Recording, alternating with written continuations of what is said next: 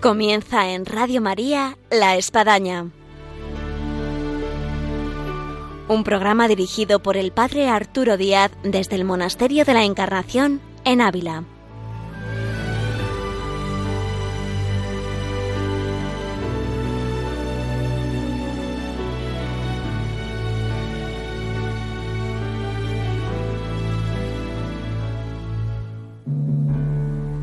Buenos días, bienvenidos a La Espadaña, les habla el Padre Arturo Díaz y como todo último viernes de mes tenemos con nosotros la vida y obra de Santa Teresa, una Santa Teresa que no para, que sigue andariega y de la mano de ella nos lleva María Ángeles Álvarez. Bienvenidos a este programa que ahora comenzamos.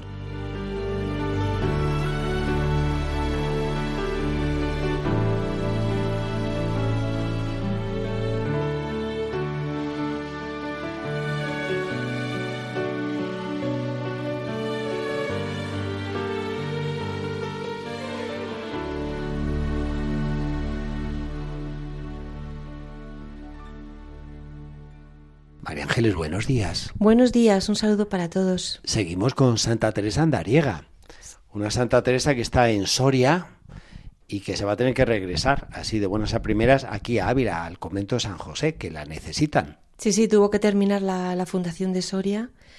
Eh, rápidamente no le dio tiempo a disfrutar de la, de la fundación, eh, sino que rápidamente tuvo que venir para acá, ¿no? Como habíamos visto en el programa anterior, pues había juntado, había conocido y se había juntado con la, con la fundadora, doña Beatriz.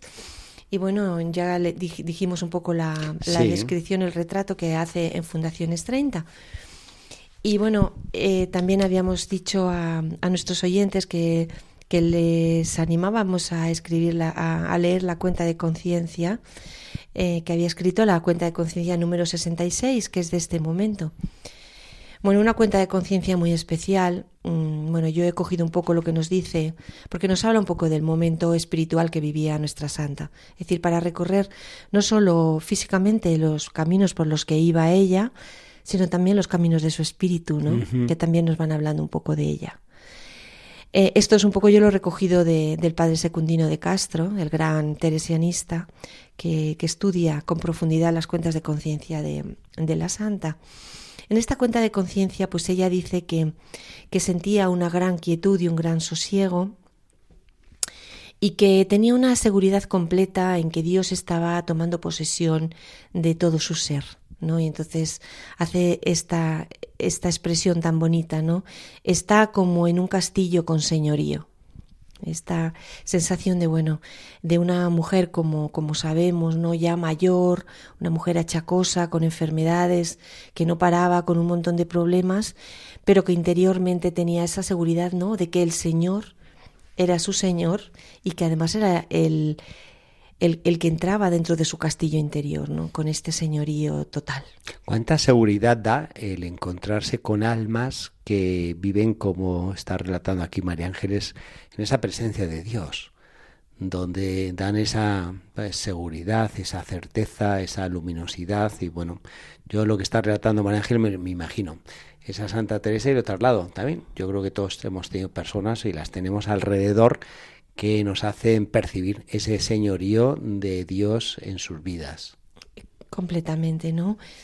También, bueno, una mujer, como decimos, mayor y llena de enfermedades y de dolores, pues cómo se cuida la salud un poco más de lo que había hecho y, cómo relajaba un poco la penitencia, eh, las penitencias que ella, que ella hacía, ¿no?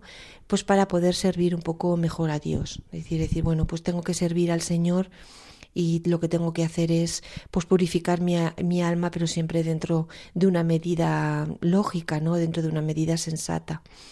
Habían cesado las visiones imaginarias pero era constante una visión intelectual no por una parte la visión de la Trinidad y por otra parte la visión de la humanidad de Cristo no y probablemente eh, pues estas dos visiones tan, tan impresionantes eran la causa de la serenidad que ella, que ella veía. ¿no? Estas visiones, como sabemos que tenía la santa, pues eran visiones que se le quedaban marcadas, como ella misma dice, dentro del alma y a las que ella podía volver y por tanto le daban esa, esa sensación de seguridad ¿no? y de bienestar interior. Em, dice la santa, se experimenta lo que dice San Juan, que harían morada en el alma, que no es menester andar a buscar consideraciones para conocer que está allí y Dios.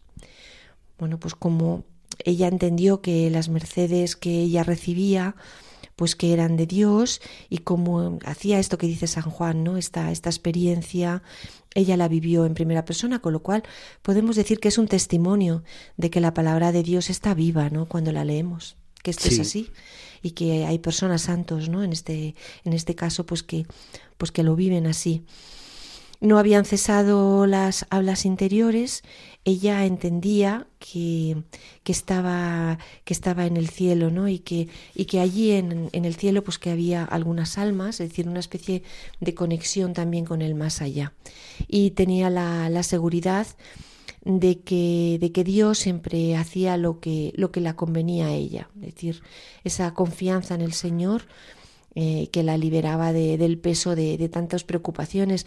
En este programa vamos a ver ¿no? la cantidad de problemas y preocupaciones y con la salud, con caídas del caballo, de los caballos y de los burros, en fin.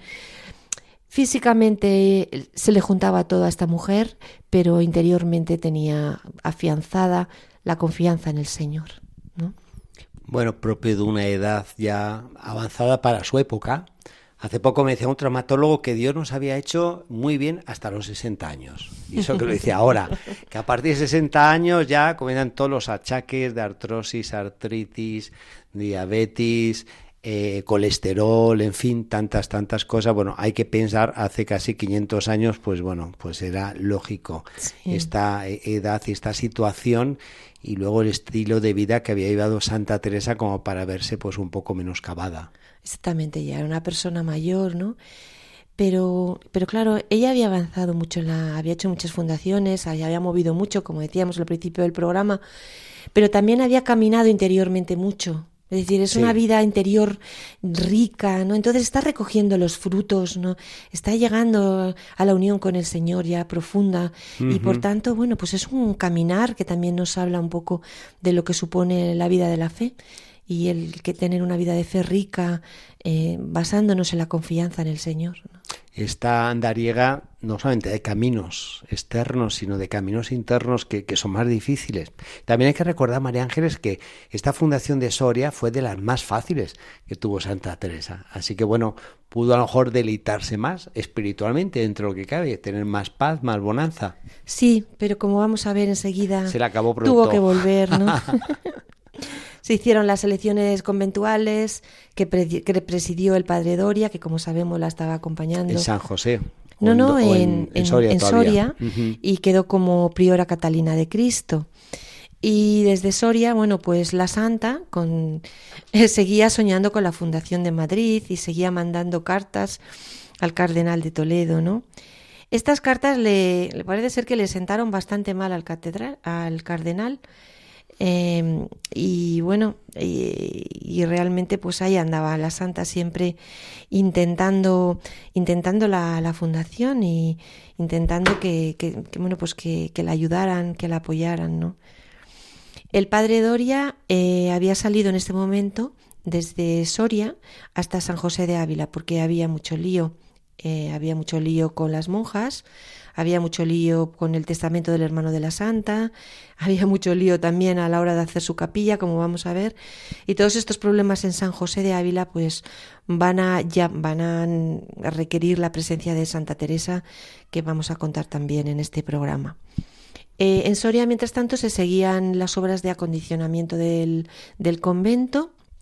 A la iglesia se tenían que unir los dos pasadizos, uno para las monjas y otro para, para doña Beatriz. El encargado de la obra era un señor llamado Vergara, eh, que, que, bueno, que parece ser que mientras estaba en las obras de construcción de, o de remodelación del convento, pues que sufrió un gran desmayo y que se quedó sin habla. Y bueno, pues cuentan las crónicas que Santa Teresa le dio un trozo de bizcocho mojado en vino y que se levantó. Bueno, pues son cosas que, ah, que ah. quedan como memorias vivas de las fundaciones de Santa Teresa. Hay que anotar el remedio medicinal de Santa Teresa para aquellos que a lo mejor tienen algo parecido de desmayo. Dijo, bueno, no solamente un bizcocho, que ya está rico, tiene azúcar y espabila, sino también pues un poco de vino. Y, y bueno, eh, como dejó el capellán, el licenciado Diego Vallarta, pues se admitieron a tres monjas sin dote, eh, que fueron presentadas por doña Beatriz, que fueron Isabel Medrano, eh, de 16 años, y María de Gante, de 14 años, que era sobrina de la fundadora. Bueno, el día de la Asunción, pues la madre le dio los hábitos a, a las jóvenes y a estas dos que hemos dicho y a otra de 15 años, ¿no? Eh, que como vemos, como hemos dicho la edad, pues que eran muy jovencitas, Jovencitas, sí. ¿no? Y, y se cuenta que la santa le preguntó a una de ellas eh, si, si que quién era más, que quién era, que si era más santa ella o que quién era santa, ¿no? Y, y le dijo la, y dijo, así es, hija mía, que ella es santa y yo tengo la fama. es una cosa que se cuenta de Santa Teresa. Bueno, Santa Teresa les dio los hábitos carmelitas. Em, Yo he estado un poco también, pues volviendo a revisar un poco lo que significaba para Sant- Santa Teresa el hábito carmelita, ¿no? Sobre todo mm, en lo material sabemos que ella, bueno, pues que quería que fueran de sayal, que fueran de tejidos muy pobres, que tuvieran poca, poco volumen, es decir, que fueran sencillos, pobres y todo. Y sabemos que incluso ella había llegado a hacer los, los, los hábitos para San Juan de la Cruz y para algunas de las primeras monjas. Y, Sí. pero sobre todo, recordemos un poco lo que era para Santa Teresa y para lo que sigue siendo un poco para el Carmelo. El hábito carmelita, ¿no? Eh, como el hábito de, la Santa de, de Nuestra Señora, de la Virgen, ¿no? Y como el hábito, cuando las monjas se ponían el hábito, estas tres jóvenes monjas que entraban en Soria, pues era como si se relacionaran inmediatamente con los santos carmelitanos, ¿no? Y también esta idea que tenía la santa y que transmitía, ¿no? De que el hábito, pues, hablaba también de solidaridad, ¿no? De conventos, de unos con otros y por tanto de monjas, es decir, que, que la monja no estaba aislada en su convento ni en su celda, sino que su propio hábito les abría como si dijéramos las líneas de unión de unas con otras y de todo y de todo el Carmelo, ¿no? Sabemos que Santa Teresa también siempre componía para la entrada de las monjas pues poemitas, ¿no? Algunos de ellos así pues como simpáticos, alegres, ¿no? Algo que yo creo que se sigue incluso Sí, hoy en se día mantiene, se e mantienen. incluso eh, eh, que fueron escritos o inspirados por Santa Teresa. Mm. Algunos de ellos que yo he recogido, ¿no? ¿Ah, sí? Sí, sí, uno que a mí me gusta mucho que dice, ¿quién os trajo acá, doncella del valle de la tristura? Dios y mi buena aventura. ¿no? Ya. Y otro que dice, oh, qué bien, qué bien tan sin segundo, oh casamiento sagrado, que es rey de la majestad haya sido el desposado, oh, qué venturosa suerte os estaba aparejado, que os quiere Dios por amada y ha os ganado con su muerte, en servirte estad muy fuerte, pues que lo habéis profesado, que el rey de la majestad ya es vuestro desposado. Me estoy imaginando la música, pero no, no la logro tatarear. pero eh, sería interesante poderla sacar de vuelta y, y po- componerla. Bueno, entre las señoras que, que estaban en, en Soria, ¿no? Y que tenían el privilegio de, de hablar con la santa, pues, pues la, la fundadora, mm, pues tenía un papel importante, ¿no? Y porque tenía un ventánico, pues que podía hablar directamente con ella. Y bueno, eh, en este ventánico de la, de la fundadora, pues también hablaban mm, dos señoras. Una era doña Elvira, que era la señora de don Francés, y doña Leonor de Arranz, que, estaba, que se había casado hacía ocho años. Bueno, esta señora pues estaba en proceso de, de disolución de su matrimonio y, y estaba refugiada en su casa, ¿no? Eh, bueno, el obispo disolvió su vínculo matrimonial y entró como monja carmelita. El marido de esta señora, doña Elvira, pues era don francés Carlos de Beamonte, que era so- sobrino de, de doña Beatriz. Bueno, eh, esta, este respetaba a su tía, pero lógicamente pues estaba rabioso eh, por ver lo que, lo, que, lo que había pasado y sobre todo estaba rabioso porque veía que la herencia de su tía pues se quedaba recogida en, en, las monjas, ¿no? Entonces, este señor tuvo un encuentro así un poco fuerte con la Madre Teresa. Eh, dice así, dice así este señor francés, ¿no? Dice, fui como a la horca, dice este señor, por no contentar a mi tía y por temer que si no lo hacía así, me podía quitar más hacienda de la que me quitaba me habló con mucho amor y amabilidad, y con gran recato, que nunca se descubrió el rostro, estuvimos hablando un buen rato, estando juntos sentados en un escaño. Aunque por entonces nada obraron en mí sus palabras, antes me quedé tan rabioso e indignado contra ella como antes. Se me acuerda que me dijo que estuviera muy consolado, porque lo que a mí me parecía que había perdido de hacienda e intereses temporales, de que mi tía me dejaba de dar, nuestro Señor me lo había de satisfacer por otro camino. Bueno, he recogido este testimonio porque, claro, es que son cosas que le pasaron a Santa Teresa. Dice mucho ese testimonio, porque es de un seglar, vamos a decir así, arrabiado porque está perdiendo herencia, fortuna y, y como Santa Teresa le supo se supo manejar. Cómo se sentaron en el escaño, ella estaba con el velo negro, como vemos aquí. Sí. Y cómo dijo, él se enfadó completamente, vemos la manera de proceder Santa Teresa. Es decir, Santa Teresa cuando alguien se enfadaba con ella, con, no cogía y rápidamente discutía o daba sus razones. No, no, ella tranquilamente lo oía. Como dicen. Sí, sí, sí. Ella dejaba, entendía las razones, es decir, yo te entiendo las razones, pero luego después cuando ya se había descargado toda la tormenta de, de problemas, pues ella decía, mira, pero en el fondo tiene que estar contento porque el Señor se lo va a pagar de una manera mucho más generosa, ¿no?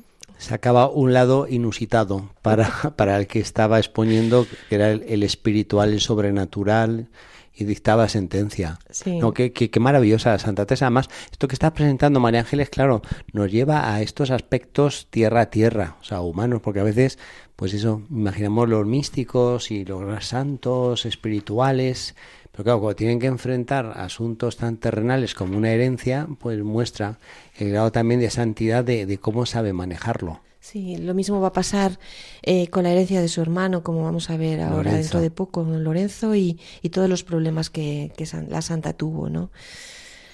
Yo de lo que estabas contando, María Ángeles, me estaba dando cuenta qué gracia tan grande estas tres novicias que entraron, además de, de, de, estas señoras en su entorno, como Santa Teresa tuvo ese trato con estas personas tan cercano que hará que estas carmelitas que ingresan, bueno, luego serán piezas claves, fue columnas de, de, otros monasterios y de otras fundaciones. Claro, porque entraban tan jóvenes, pero eran ya fundadoras. eran cofundadoras, cofundadoras con Santa Teresa, ¿no? Sí, sí, sí, de esta reforma. Y entonces, pues bueno, pues ahí tenían un papel muy importante y fueron, como dice padre, ¿no? Los pilares de toda la expansión de, la reforma de Santa Teresa. Y ahora que estamos por inaugurar el nuevo jubileo teresiano con motivo de los 400 años de su canonización, hay que bueno, pensar que a 40 años de su muerte, acaecida en, en 1582, eh, es canonizada en, en 1622 y cómo estas carmelitas que la conocieron de primera mano, cuánto pudieron aportar en los procesos de canonización por, por todas las experiencias vividas y compartidas con Santa Teresa. Sí, sí, sí. Además, como estamos diciendo, no solo desde un punto de vista físico de la fundación, sino también de toda la herencia, ¿no? De toda la manera de ser de Santa Teresa, de comportarse, de entender la vida, con todo lo que nos deja de su propia camino espiritual, ¿no? Como maestra de vida, como madre, es decir, el rostro humano de, de Santa Teresa, es decir, mil mil aspectos que todas ellas pues fueron poco a poco mm, asimilando y que se quedó como su, su manera de ser y de portarse en el mundo, ¿no? Realmente. Bueno, eh, eh, la santa pues sintió, como, como habíamos dicho antes, una gran admiración por doña Beatriz, por la fundadora, y dejó el patronato, le dejó el patronato de la iglesia. Pero, como la llamaban de urgencia de San José de Ávila, pues tuvo que marcharse de allí deprisa, se despidió de sus monjas y dijo una serie de recomendaciones muy claras y muy bonitas que he recogido que queda recogido en una noticia histórica de Soria y que las voy a leer. Es lo que le dijo a las monjas a las monjas cuando se fue un poco precipitadamente de allí la santa. Muchas cosas les he dicho, pues me he detenido aquí más que en otras fundaciones. Ya les tengo muy encargadas la profunda humildad. Y ahora les pido tres cosas. Observancia regular, obediencia a los perlados, caridad unas con otras.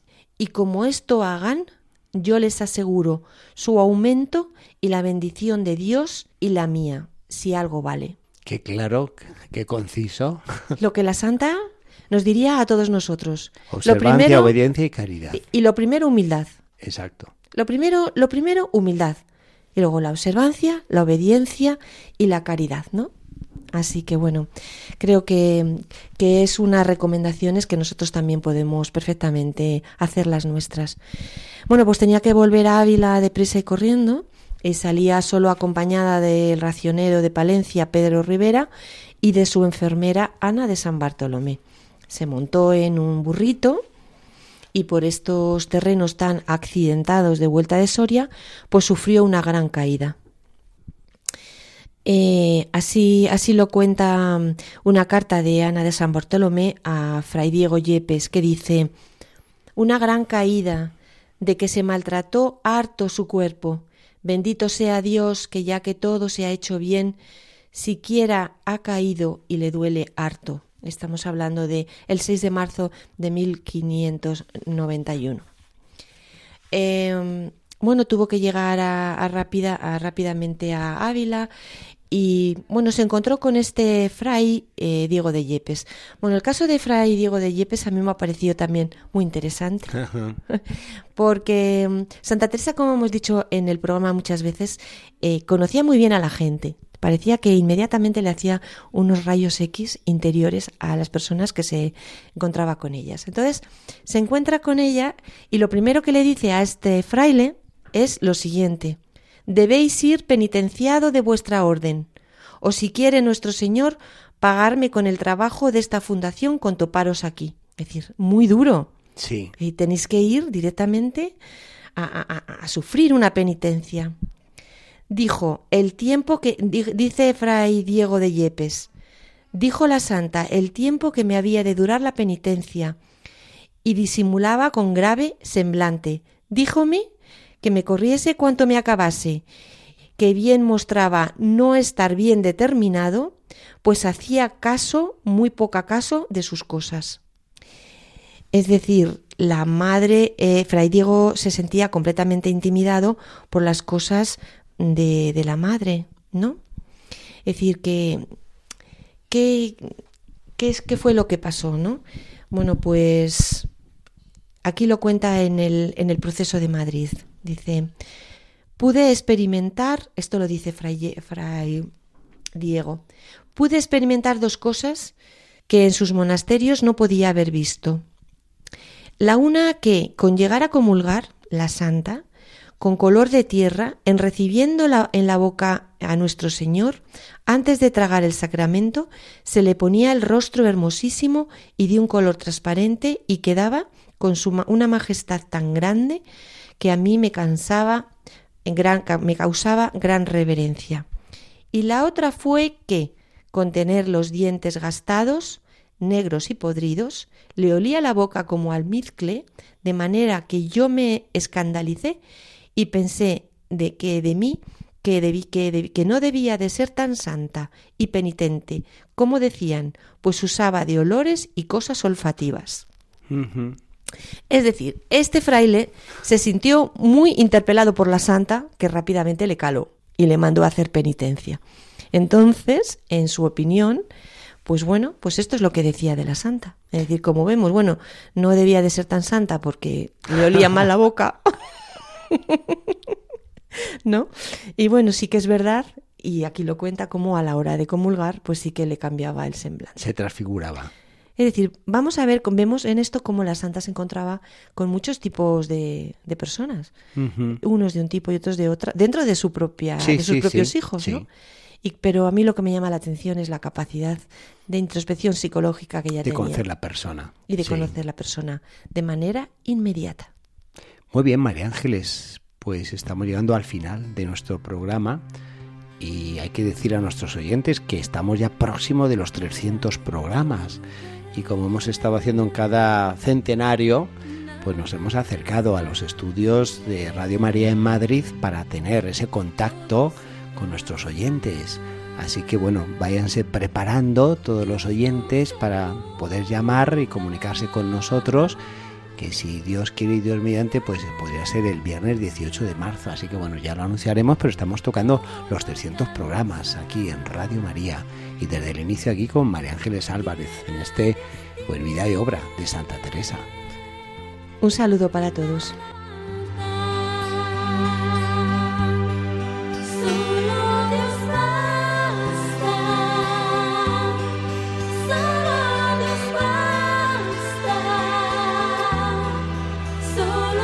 Muy bien, llegamos así hasta nuestro programa del día de hoy en esa vista de los 300 programas que estamos por cumplir y luego que estamos ahí ya a la vuelta de la esquina, sin duda alguna, del miércoles de ceniza, 2 de marzo, inicio de la cuaresma y dentro de ella, en el 12 de marzo, sábado, lo que es el, los 400 años de la canonización de Santa Teresa y con ella se abre un año jubilar teresiano de vuelta que será el domingo 13 de marzo. Así que no cabe duda que nuestro programa de la espadaña tendrá toda esta resonancia teresiana en este año una vez más de gracia con lo que supone un año jubilar. Desde aquí, desde Ávila, el Monasterio de la Encarnación, nos despedimos y nos encontramos de vuelta en Radio María el viernes a las 11 próximamente. Hasta entonces.